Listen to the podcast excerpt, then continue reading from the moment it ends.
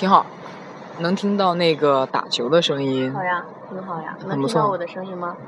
能听到，好听吗？很好听。嘿，来，我现在介绍一下啊，现在是上海时间，呃，八月七日的晚上八点十六分。哦，把时间也暴露了。啊，今天我来这里，呃，跟一个一般来上海都会要见必见一面的朋一一面的朋友，每啊半年见一次的。每半。年或者一年见一次的朋友，嗯，认识已经八年了，来哦，来聊一聊，扯一扯，分享一下，嗯，每一段生活经历吧。啊、现在你来可以做一个自我介绍了。嗯，Hello，大家好，我是时时日月。呃，为什么叫时时日月呢？其实是因为我有一个公众号平台叫时时日月，因为平常大家都说我挺萌的，而且我当时在建这个号的时候，刚刚是二零一五年十月十号，所以我把自己的名字改成了时时日月。好，所以今天呢，跟我们的播主一起跟大家分享一些我们共同的有趣的一些生活经历。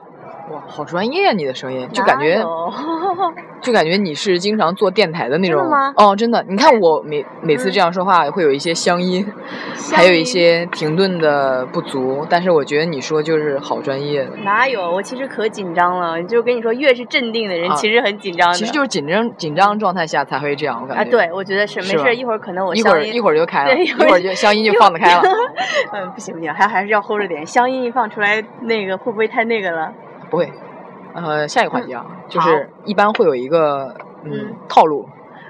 我跟套路？我就是跟嗯谁一块儿录这个节目的时候，嗯，会首先让这个人介绍一下我跟这个人是怎么认识的，哦，这就扯远了，是吧？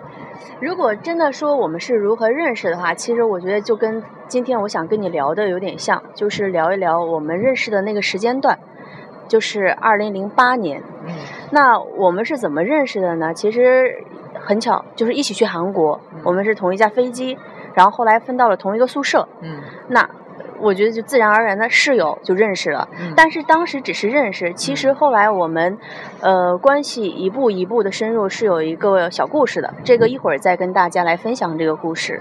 啊，等于是我们就是我的之前是第一天去韩国留学的第一个地方，我们那个城市就是釜山，韩国釜山。对的，我后来是去的首尔，不过我们我是当时第一个去的嗯城市就是釜山，学的是语言，然后认识了我们的实时日月。哎，你还记得我们第一次就是到釜山机场的感受吗？我是印象，我印象非常深刻。我我刚就觉得破，你觉得破？我刚一下来的时候我就很惊讶，因为釜山其实，在亚洲地区也算是很发达了。然后我当时一下飞机的时候，我还问了我边上的，就是当时是我一个很好朋友，就是 X 小姐，后来也是我的室友。然后我就问她，我说咱们这是要转机还是已经到了？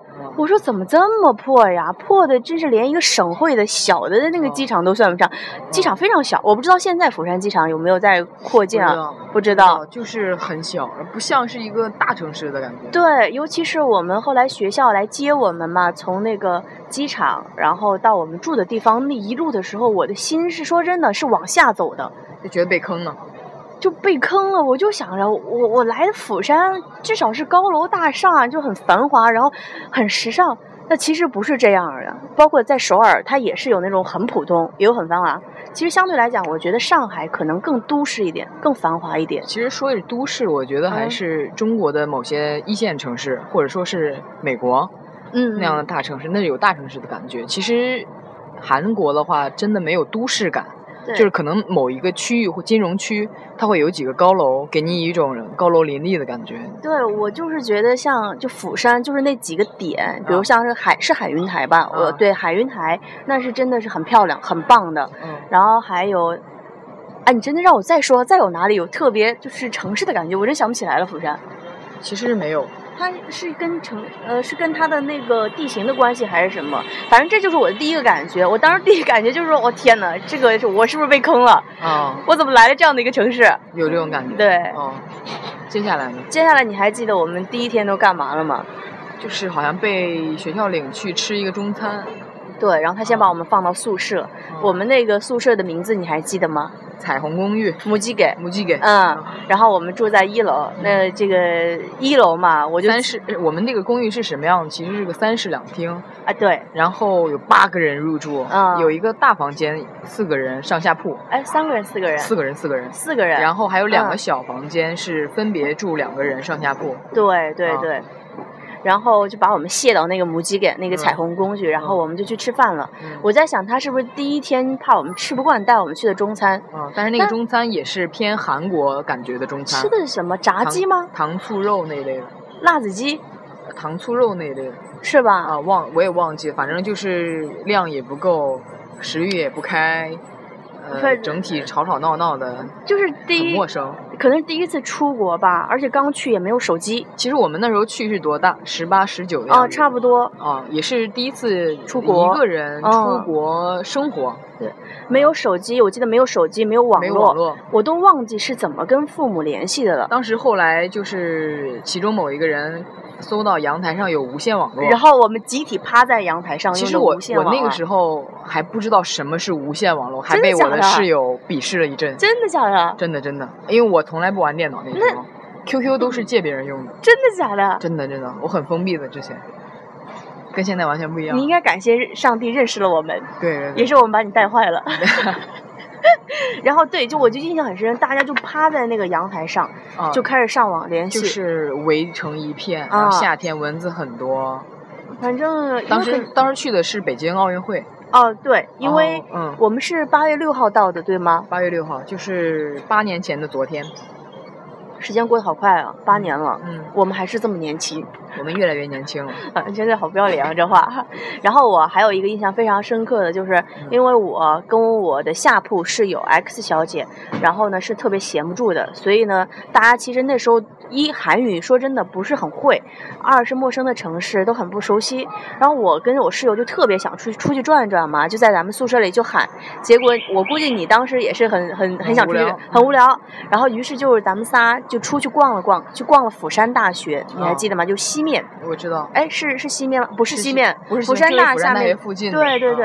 然后中午吃饭的时候，我们当时说实话也不知道吃什么，嗯，就看见不知道韩国有，我之前去韩国之前不知道韩国有任何什么东西，对完全不了解。就是可能电视上演的就是辣炒年糕，但是就知道，但你也不知道多少钱。啊，然后，而且当时我们换的韩币也不多，身上也没多少钱。嗯我就记得我们就看见路边上有一个，然后记得当时有一个牌子，反正价格一看是我们还还负担得起的，大概就两千五三千的样子吧。也就是人民币不到二十块钱。十五十八的样子，对嗯。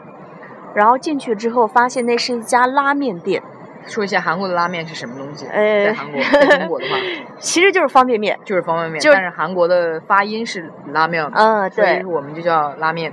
但是是现在朋友们都特别喜欢的，什么辛拉面呐、安城汤面呐、嗯。然后我是觉得韩国是一个特别特殊的城市，嗯它可以把拉面，就是泡面店，开一家店，用泡面专门的一家店吃泡面的，对方便面的，啊可以放鸡蛋的，放海鲜、放那个 cheese，cheese，然后而且最重要的是吃拉面的时候，他们会给你配一碗饭。对，在国内，你吃对你吃吃泡面就是面，吃泡面就泡面了啊。呃，那我说一个小插曲，我记得我后来上大学，让我最经典的一次就是宿舍食堂吃饭，哦饭主食还是米饭，哦汤是水饺汤，哦其实它那个水饺有点像大馄饨，就上海的大馄饨的那种。嗯然后呢，菜呢是煎的泡菜饼。嗯，然后我当时就在想，他怎么一顿饭吃了三个主食？但是没办法，这就是韩国人，韩国人吃什么都会配米饭。对，嗯其实它还是有点偏咱们南方的那种人的生活习惯。对对对对对。啊，然后好像吃面条也，吃面条好像不配，吃那种卡尔古素配吗？吃那种刀刀面的啊，对，话卡尔古素，对，然后应该不配，就是只是只是那种手工面。反正是呃，就我刚才说的拉面，然后还有那个馒头，馒都骨，蛮都骨就是蛮都骨，其实在韩国就是饺子汤。哎，就饺子汤里头会放点儿那个年糕片儿，然后放一点儿就是蛋花儿一类的。非常清淡，但是挺鲜的。对，就是你会在韩国经常看到两个主食一起吃的这种情况。呃，我们是不是好像说跑偏了？也还好，就是为了对，就是反正就当时我们三个就进去了之后，很傻的就就是很青涩。我现在不能说傻，我觉得当时是真的很青涩，懵懵懂懂。懵懵懂懂，就嗯觉得哎这个东西我能负担得起，然后呢，我也我也我也看得懂这个，嗯然后我们就点了三碗拉面。对，然后我我记得当时我们刚去买东西的时候，去超市还是会去换算它的汇率跟钱。刚去的话，肯定就是每买一个东西，每看到一个价格，都会在心里嘀咕，哎，这个人民币的话多少钱？对，呃，印象最深，我们刚去前几天都是买水喝，我记得、嗯就是那种小瓶的矿泉水，我记得是九百八十块钱。就九百块九左900块啊对就是五六块钱的样子。对，当时就会想，哇，好贵啊！一瓶水零八年呢，对零八年国国内就一块钱。一块钱，对，你想在那儿，我天呐，我花了五六块钱就喝了一瓶瓶水，水哦，五百毫升吗？嗯，差不多那个样子。但是后来时间待久了，你就会把一千块钱，因为它那个币值最小一千，嗯，你就会把币值一千块钱就不再把它当成五块钱，你会当成一块钱去花。我觉得这也是慢慢人概念的这个转变。对对对对，哇，这个好像是刚刚刚说了很多我们刚去的前几天的故事。是。然后刚才我有说，就是我们两个怎么认识的，就是只是说什么我们加深的有个小的故事，对，现在可以开始。现在可以说小的加深的故事，是什么都可以聊，对吧？对，就是你说，就是你说有开始灵魂上的交流的时候，好，这个我现在要要报一下我们这个主播的一个料。我记得那个时候呢，他其实不像现在这么活泼，我不知道为什么，他可能当时有种忧郁少年的啊情节在里头。就是装嘛，就青春期，就是有点就是他装深沉，对他，他永远是有心事的，但是他不会跟你讲。然后呢，我当时其实好像有有一件事情，我不知道你知不知道，但是我就不多说了，因为故事比较长。然后可能当时就是心情不太好，心情不太好，然后，呃，我就是。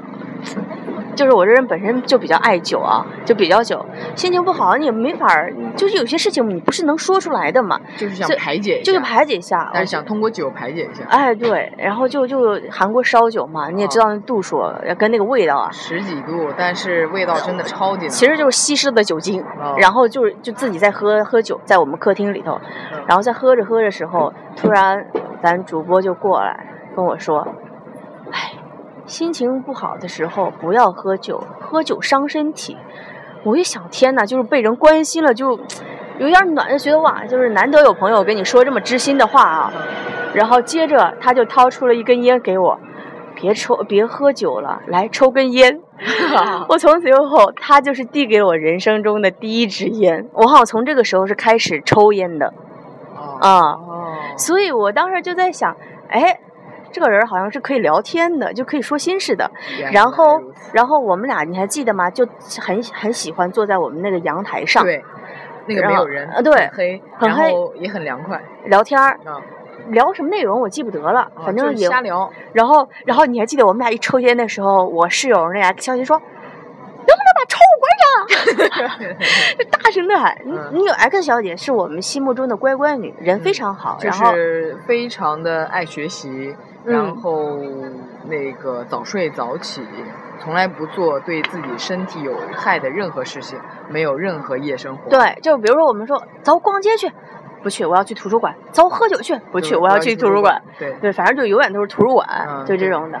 然后从那儿开始，我觉得我们俩是越走越近，然后有时候会一起吃饭呐、一起玩聊天。啊，灵魂的交流原来是从一根烟开始真的从哎，我我人生中的第一根烟真的是你给我的。啊！天哪，我责任好大呀！是啊，不过还好，我现在已经戒了，我酒都快也不喝了。呃，嗯。这是不是年纪大了呀？年纪大都这样，其实不好，我觉得，我觉得人还是要有点爱好的，比比如说，偶尔 偶尔小酌一杯，但是也不大醉，是吧？嗯，其实后来之后，然后咱俩就干过很多很疯狂的事情，比如，比如我记得有一次，其实也就是那个时候看似非常疯狂，现在这个年纪再去看的话，也会觉得很可爱，但是是不会觉得对。对对对对啊，现在这个年纪你不会去做了，因为你没有那个我心心劲儿了。我即使再去做，那个感觉不一样了，会有别的操心的事情一直在、你脑中挥之不去那种。我不知道你有没有这感觉啊？我现在可能工作的原因，还有很多原因，我很容易觉得累。就以前你跟我说一个提议，我就说好呀，走呀。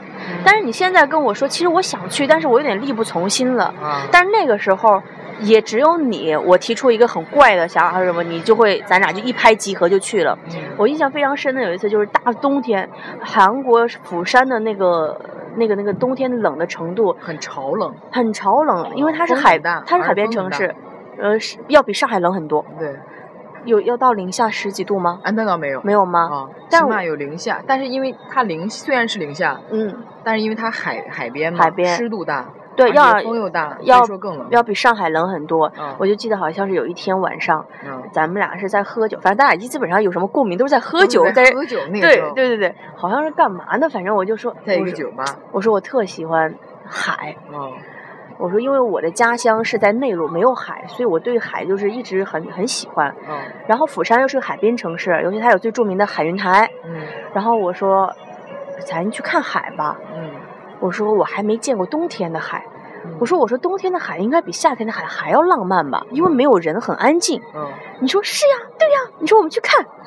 于是我们两个晚上就好像没有睡，坐在酒吧里等早上第一班第一班地地铁，然后当时还我记得还冷的不行。上地铁之前，我们还去了便利店，有有买东西吗？还是这个我不记得，反正我记得是我们坐第一班地铁到了那边之后，天还没亮，没亮。然后街道上都是那种。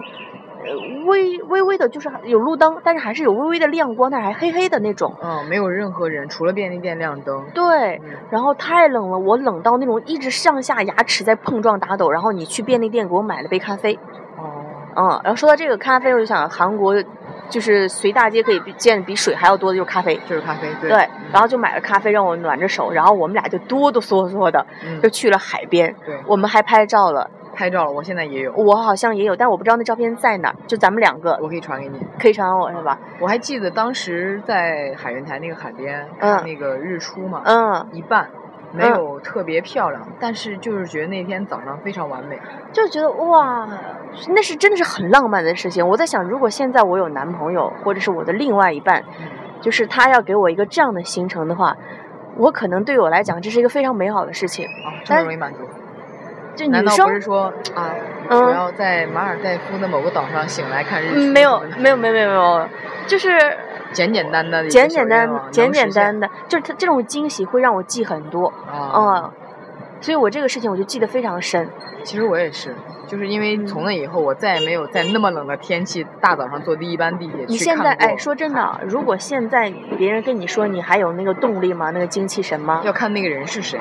其实我还是会有那个动力。我们还好年轻，我现在因为我第二天我一想起来我早上要去上班，我有一堆事情要处理，就是对吧？就不一样不一样啦。那个时候就想，顶多第二天是课上课嘛，对不对？你不会怎么样不。去对，大不了去了之后就就就你懂的对，大家都懂。嗯但是现在不一样，你上班了，尤其自己开始做事了，你是给自己做，所以你第二天那个神经就是紧绷。嗯，状态如果不好的话，这一天就毁了。对啊，所以就是顾虑多了，嗯就跟我现在一样，就不敢再去喝太多酒，因为我知道我第二天要保持清醒。所以我觉得人长大也很累。其实这也还好，因为每个阶段有每个阶段的任务，其实我们体验过了嘛。然后我们现在想想我觉得不。够哎，其实如果你 太开心了。啊其实就是这个，因为这个阶段过去了，你会觉得不够。如果还在的话，其实我们是意识不到的。我对我觉得二零零八年真的经历了很多，我很喜欢的半年。嗯，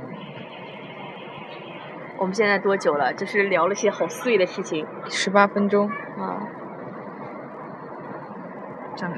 然后其实我们刚去的那一年，有好多比较2008年零八年有很多好玩的事情嘛。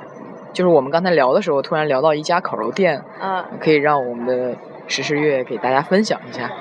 然后我们刚到韩国的时候，其实很多食物是吃不惯的，因为你你不能想象，就是就是一一碗米饭端出来的几个小菜是呃辣白菜，然后那个豆豆胡萝卜。腌胡腌还有白萝卜、胡萝白卜，各种做法，呃，白萝卜各种做法，对豆芽。长，豆芽、辣椒面儿一粉糊那种。对粉条。因为我虽然不挑食，但是我最讨厌吃的就是白，菜，就不是不是冷菜，是白萝卜，然后豆芽还有啊粉条儿。全是你不喜欢的。对，所以就当时吃饭就觉得哇，怎么这样？因为当时还没有就是真正的感受到韩国美食，然后但是就刚去，我们都知道一定要吃的一个就是烤肉。啊，那在我们学校门口呢，有一家自助烤肉。因为刚去，其实说实话，嗯你很多店你不知道，自助的就相对比较安全嘛。那我可能交完钱我就进去吃。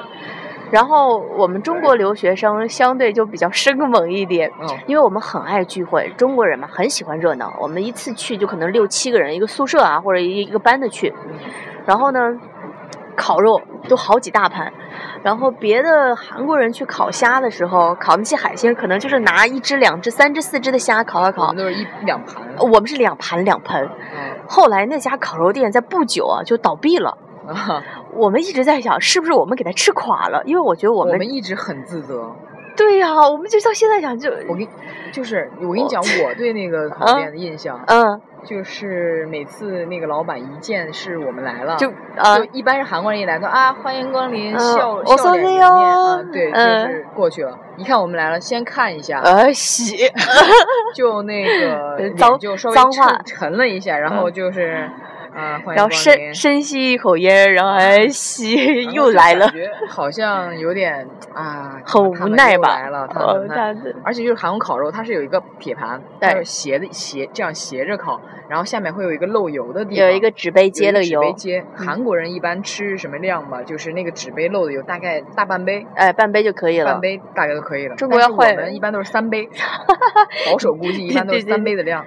而且我们吃不是说啊，第一我们吃几盘，而嗯是说我们前几盘吃什么肉，对对对，后几盘啊，是。一般都是有什么呃五花肉、牛肉。五花肉，然后是带汁的五花肉。啊，羊鸟的那个，还有鸭肉，嗯，还有那个鸡肉好像没有，然后就是海鲜，就是嗯海鲜。冻的那种墨鱼，基基本上那个虾都是我们的零食，都是吃吃饱了，嗯，就是说哎休息一会儿烤烤虾烤，烤虾当个跟嗑瓜子儿一样，啊，就很随意，就就这样的。嗯，结果这个店就在这样的狂风暴雨下消失了对我我第一次喝烧酒就是在这家店啊啊，我刚去的时候喝的烧酒就在那儿，其实对那家店还有挺有感情的。嗯然后我不知道现在去釜山我还能不能知道那条路上那家店了。我应该知道，你应该知道是吧？如果有机会，我觉得我们还是去看一下，哦，看一下遗址，看看遗址，真的那真的是我们经常去的一家，太经常了。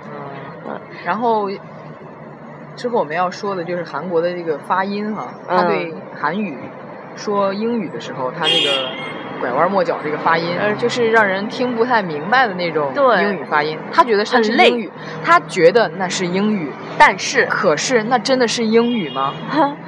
对吧？说个最简单的例子，就当时我们去的时候，说真的就是，呃，英语要比韩语好。嗯然后很多时候，你想，就釜山觉得也是国际大都市嘛，嗯最简单的英文肯定也能听得懂啊。对，比如说多少钱呀，就种种的这种日常英语。我记得当时我们去的时候，那时候好像还流行 M M M P 三，好像还在流行 M P 三。有，那时候还没有数码呃手机，全都是对对对，哎现在的小朋友估计年轻一点的小朋友不知道能不太能知道 MP 三这是什么东西？不知。道，可能不知道 M P 三是什么，可能也不知道电子词典是什么吧。哦那个时候我们就去买那个 M P 三，然后我就在想，这韩语 M P 三是什么？老师也没教过呀，这查不出来。说英语就行。我就说英语吧，我就说 M P three，然后店员半天都不知道，问了好多人，他们还很嫌弃，这是什么东西啊？听不听听不懂。对，然后后来我没办法，我想那算写出来了，就是英文字母，然后就写了一个 M P 三，然后就一个店员就说啊 M P three three，嗯啊，他就很嫌弃的你，因为他是他都没有 three 的音，他就发没有 R 这个音，没有 R 的音是吧？啊对，然后就是一副很嫌弃我的样子，就觉得你是说会不会英语啊？你会不会英语？说什么东西啊？嗯，你知道 M P 四怎么说吗？我当然知道。怎么说？哦，还有那个，还有一个呃花鲜花帕拉包，，flower 嘛，flower，呃，因为他们是 V 还有 F，他们发不成，他们 F 是 apple，V 嗯，是 V，反正就是建议学英文的同学不要在韩国就不要嘚瑟了。啊，就不要嘚瑟，因为啊他们也听不懂你说什么。嗯他们说什么你也听不懂。对，但是韩语有一部分的外来词是英语变的，确实。比如说那个香蕉，嗯，banana，对，banana，然后就是在国内可流行那个 banana 乌有班啊，那个香蕉牛奶，香蕉牛奶，嗯，反正就很多吧，一部分是汉字词，一部分是他自己的，就一部分就可能就是英语了。对，所以就是想想，哎呀，那时候想现在想觉得那时候好辛苦啊，好累啊，辛苦。真的好累我。们 get 不到他们那个点，当时，当时我们不太懂那个韩式英语怎么说，对，然后所以说就非常混乱，到底这是英语还是韩语不知道。你说这个生活习惯，我又想起来了，就是当时我们刚去的时候，呃，关于我忘了是申请大学还是签证的问题，我就要跑到一个中介机构去翻译文件，嗯然后其中呢有一个呃，有一个他们的负责人，大概年纪要六七十岁，因为当时我们十七八岁，按照中国的习惯，可能是爷爷的年纪了。然后我可能当时就喊他哈拉波吉那种的哈拉波吉什么意思？爷爷。啊，对。然后我后来就他脸色一直不好，一直不好，我都不知道为什么，他就脾气很差。嗯。后来我好像是问了老师还是问了什么，他们就说因为在韩国好像是像那种在职场或者什么的，他一般你喊他阿周西，对阿，大叔就可以了。我还当时还怕不礼貌呢，结果不知道因为这个事情就迁怒了他，以至于我后来办那个文件真的办得很不顺畅。所以就是二零零八年的半年呢，很快乐。但是说真的，现在回想起来，很多其实是挺心酸的。嗯，对，对，很辛苦，因为你要去到一个陌生的环境，很多人情世故你不懂，你要重新去熟悉，那当中就难免有很多误会。嗯，对吧？文化也不一样，年纪也小，哎，然后语言也不通。对，那我们说一下零九年吧，就是各奔东西。零九年啊。哎呦，其实我当时一直想申请釜山大的，我也没搞懂，我这么优秀，釜山大为什么没要？为什么呢？结果就去了，结果就去了我们中北，但是我们中北还是很好的啊。中北就是在韩国北边，对，首尔南边的一个叫青州的地方。对对对，到首尔可能开开车半个小时，一个小时吗？一个小时，对。然后离首尔比较近。嗯，就是零九年我去了首尔。然后十十月月去了青州，青州算是我们俩正式分开，就是在不同的学校了。啊，您可以讲一下你的那个大学大学吗？讲讲几句，就是打工的生活呀，现在的感觉，回想起来是什么样的样子？我觉得我大学生活挺忙的，嗯，就是我现在什么和什么什么之间忙碌？就是我现在回想起来，我有些人觉得我大学时光好像虚度了，干嘛？那我觉得我没有。然后一一方面是忙功课，因为毕竟刚上大学，然后全韩语的授课你也会听得很吃力，而且你还想要得奖学金。然后同时呢，呃，也开始打工了。然后其实打工这个事情，我不知道是算是有瘾还是我自己强迫我自己。很多人就说：“哎呦，你打工是不是因为家里不不付你钱？”其实根本就不是。你像我，对，其实你像我们。但凡出去的家人肯定都有这个准备的，但是因为刚刚开始上大学，大一大二，说真的，课业，嗯，他的课不是那么多，因为你是自己选的，所以呢，你周围的人都会去做一些兼职，然后你就想说，那你也没什么事情，你也去做一下兼职，能挣点钱嘛，毕竟替家里分担，而且可以见见不同的人。对，最重要的是你可以真正的融入韩国人的生活，而不是韩国校园，所以就去打工了。我记得我当时刚拿到钱的时候，然后我还跟我妈说：“我说我现在自己打工了啊，我说你们不用给我寄生活费了，我就那个我说我自己打工可以养活养活自己。”那家长说：“行吧你啊，你能不能照顾得了自己啊？学业能不能完成啊？没问题。”然后呢？也就是二十左右。对，二十左右。而且那个呃，就第一个月、第二个月，反正那时候刚打工吧，新鲜劲儿也有啊，累归累，但是还能扛得住。然后，尤其是跟家人那边嘚瑟，哎呀，我这个人最大的毛病就太要脸了，就说过的事情，你就咬牙也要做完，你知道吗？就一直跟我妈说，就是说不要给我打钱了，就是他们还是给我学费，嗯，生活费他们也要给我，但是我不让他们给了，我就说我要自己去赚这个钱。然后呢，就后来有一段时间，因为功课太忙了，就没去打工了。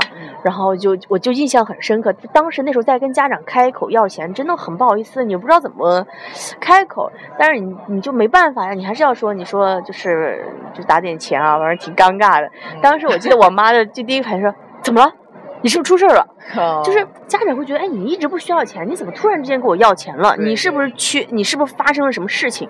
急需钱。对我那个时候就马上意识到了，我说我还是要去打工。为什么？就是。你不能让家人觉得你一会儿有钱，你一会儿没钱。所以从那个时候我就开始坚持，就是一定要去打工赚钱，不管多多少少。也不是说家人不给钱，是我不希望他们再有额外的这个担心。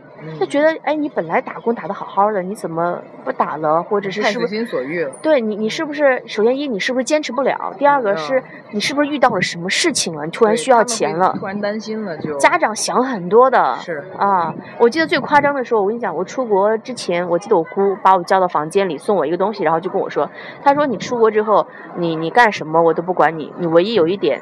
我本来以为他说不要谈恋爱呢，你猜他跟我说什么？他说不要吸毒。哇！然后我就在想，我说姑哎，我说我去的韩国，首先一不是去欧美，第二我说你你觉得我是那种有钱去吸毒的人吗？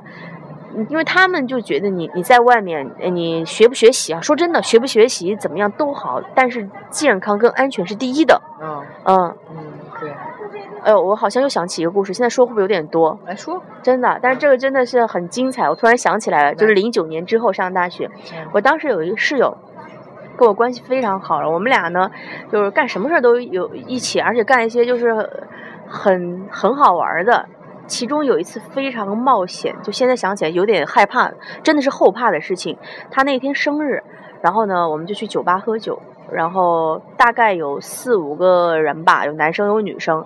当时是我们一起住我们院里的有三个人，其中有一个学姐，她韩语比较好，另外就是我们俩可能大一大二，韩语还是那种就普普通通嘛。嗯然后呢，呃，韩国一般是这样过生日玩的，它不像国内，就是吃个饭、唱个歌就结束了。韩国是分好几茬，吃饭，吃完饭去唱歌，唱完歌去喝酒，喝完酒接着再去吃饭，基本上从晚上差不多八点要到第二天四五点了吧。嗯然后那天玩的很晚，他喝的很多，醉的不行了。然后呢，我们就打车从呃那个酒吧那个地方，就是我们学校后面的酒吧街到我们住的地方，可能就是起步价。结果我室友他可能没吃东西喝酒，他就吐了。但是他吐的就是吐的都是酒，我们刚当时感到很抱歉嘛，我们就赶紧给他擦，就拿所有的卫生纸给他擦擦擦。然后那韩国大叔呢，呃，就是很生气啊，就是开始骂人了啊，媳妇儿，呃我刚洗的车，你给我吐成这样啊，你不行的，这怎么的？我们就跟大叔说说，大叔你放心，我们一定会给你打扫干净，而且我们一会儿那个会会给你洗车的钱，给你车费，因为当时差不多洗车一万块钱，应该差不多了，折合人民币六十多块钱。嗯然后我们就是下车的时候，我们把他的车已经给他擦得干干净净了，因为他吐的的确是酒，要吐别的我们也擦不了。然后呢，就给了他一万块钱，又给了他车费，结果他不行，他就一个劲儿让我们当时给他五万，五万折合人民币要三百了。二百五、二百六。哦，对，这这还二百五、二百六，再加上那个三千块钱的出租车费嘛。然后我们觉得太高了，我想你这不是在讹我吗？因为真的很近，然后我们就不同意。然后大叔他就是有一种，那个大叔倒是像喝多了，你知道吗？就撩开了袖子，要打你们。就真的要打我们那种。然后这个时候我们都已经出了出租车了嘛，我们就给了他递了给他一万五，就是他本来要个就是我刚才说的那个钱数，我们没给他，就给他一万五，也就是七十块钱左右。呃，七十块钱其实够了，嗯，就是因为车费可能就十几块钱，剩下就是洗车的。对，然后我们这个时候，我们那个呃学姐就一直跟他解释啊，就是他一韩语比较好嘛。然后我这个时候就跟我室友说，我说你还醒你还清醒吗？他说清醒，因为他们都穿着高跟鞋。我说你们要清醒的话，我说我喊一二三，我说我们把钱扔给他就跑。然后他说俩说好，因为我们当时说中文嘛。结果真的，我我说我说大叔，我说我们就这么多钱没钱了。大叔就骂骂咧咧说你们别走，我现在就叫人来，就真的是很很很可怕。因为那时候都已经凌晨，凌晨那个时候，而且是在那种小巷子上面。嗯，于是呢，我就喊声，我说跑。我喊完之后，真的，我们三个人就跑到那种韩国电影里的那种小巷子里头，分开跑了。结果呢，我室友跑得比较快，他喝多，他不知道为什么跑那么快，嗯他跑得很快。然后大叔就一直追我跟那个就那个姐姐学姐，嗯然后我们俩就没办法，一直跑，一直跑，穿着高跟鞋在里头。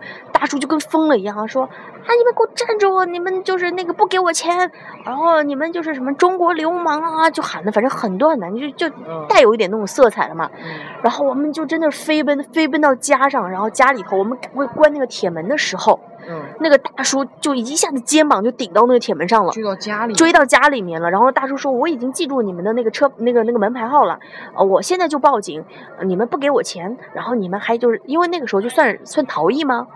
就是以他的语言就是你们逃逸了，就是这种的。然后我就跟那学姐说：我说呀别这样了，我说事情闹大了，然后我们就赶快开门跟他出来，先道歉。我说不是我们要跑，是因为这么晚了，你对我们大呼小叫的，我说我们很害怕，我们也给你钱了，也没钱了，你们不行，你们不能这样，你们给我出来。”我说可以，我说这样吧，我们报警吧。然后我们就跟他走到马路上，他的车上报了警。然后当时来了两个警察，然后那个大叔当时也是那种还是骂骂咧咧的，你知道吗？就跟他说啊，他们不给我钱，吐我车上了，巴拉巴拉说半天。然后那个警察警察的大叔就说。你别说了，让他们说。然后我那个学姐就说，就跟警察说了这事情，我们坐他的车，然后呢，一个朋友吐了，然后那个我们给他擦干净了，不信您去车上去问问，去去闻闻这个有没有这个味道什么的。然后警察一看，OK，其实是真的一点都看不出来了。嗯然后我说我们给了他那个一万块钱加车费，他不行，他又要了又要更多的钱，我们觉得他在敲诈我们，而且还对我们就是有有点那种很暴力的倾向，我们很害怕。嗯然后那个呃，警察就问那个人说是不是真的？然后那个人说那他对我这样了，反正就一直在说那种，哦还是很凶，不讲理的对不讲理的。嗯然后而且我们跟警察说，我们刚才是跑了，是因为太害怕了，我们这边有又不认识人，他一直在这儿吓唬我们，我们给了他就是一万三还是一万四还是一万，我忘记了，反正就给他钱，我们就跑了。然后他就追到我们家里，然后呢，这个时候警察就说：“好了，知道了，你们走吧，没事，剩下的事情我们来处理。”然后那个大叔不让我们走啊，出租车大叔，然后警察就把那个大叔就说：“你就把他拦到那儿，嗯就说好了，这个事情就这样，如果你有问题，跟我们去警局，后面我们就不知道了。”但是当时那一刻，你知道，我们就觉得特别的温暖，你知道吗？就觉得一个异国他乡，因为很可靠。因为说真的，那是韩国人的警察，那也是韩国人，但是他在这个事情上，他做出非常中立的一个态度，而且他保护了我们，对啊，所以一下子让我对这个城市的好感增加很多。对这个国家，对这个国家，对，其实韩国说真的，不管它的有些，呃，就不说不好的，当然有很多很好的地方值得我我们学习，人情方面人情方面对。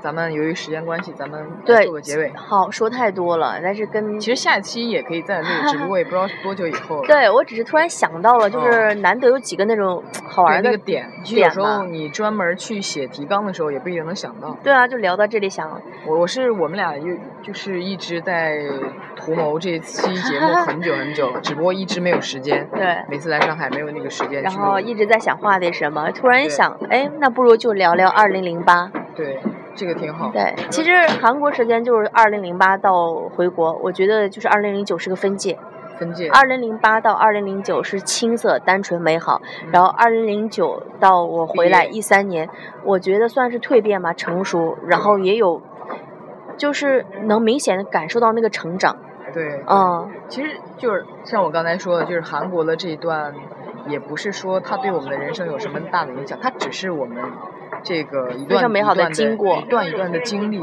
对，它可能对未来不会造成任何太大的一个影响，嗯，但是它是一个非常被值得纪念的一段它是有个痕迹的一段时光，啊，对，就像我前两天跟一个朋友讲，我就躺在床上，我就说，我说我突然回想起来，我十三岁到十八岁的这这段时光好像是空白的就，想不起来有任何我想波澜，就这五年，我完全其实可以，就我我想不起来，我觉得可以一年一天都好像是重复的，嗯，所以我就跟我那个朋友讲，我说可能在那几年我没有留下痕迹，嗯，不管是对不管是开心的或者疼痛的，或是种种的，其实我觉得人活着，你一定要留下痕迹，你才能知道我做过什么，你才有价值。对你老是回忆起来，你就哪怕你走不动了，说不了话，但你脑子里还有这份记忆，就对对对对，就不管你曾经是哭过、笑过、痛过、难过，或者是怎样过，到最后真的你回想起来，都是那种沉甸甸的满足，还有那种我觉得丝丝的幸福感吧。对就是有幸福感。有时候你觉得我靠，我当时太难了，我现在怎么熬过来的？就觉得哇，我经历过这种事儿啊！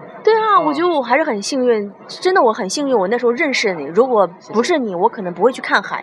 谢谢，对，不会我有人生的第一支烟。不不会，真的不会有烟，烟也太美妙了。啊认识你更美妙，所以哦我觉得很开心。希望以后我们还有机会。肯定有机会，你什么时候来上海呀？